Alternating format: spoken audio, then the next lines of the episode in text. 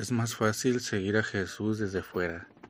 Desde afuera es una especie de mojarse el pie sin sumergirse por completo. Está bien en ciertos momentos, pero es poco, es poco para la grandeza de lo que está en juego. La fe sin mojarse enteramente puede ser quedarse al margen de la fe. Falta el paso de más. Desde fuera el riesgo es quedarse en los análisis sistemáticos, en la crítica sin compromiso, en el juicio aislado de criterios.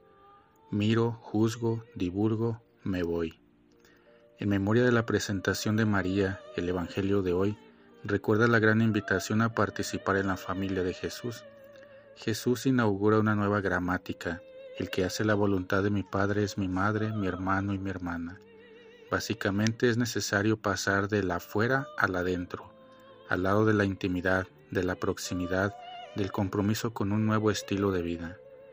María es modelo de quien cumplió plenamente esta tarea porque fue madre y discípula.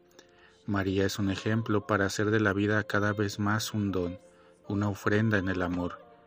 En la tradición de la Iglesia Oriental, el recuerdo de la presentación de María es uno de los más importantes del año litúrgico.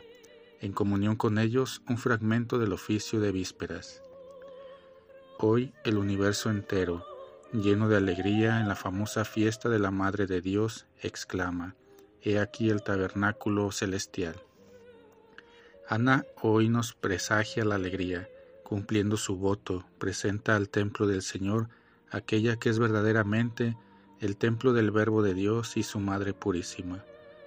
Con la ayuda de María, hagamos que nuestra fe dé un salto más cerca al corazón de Dios.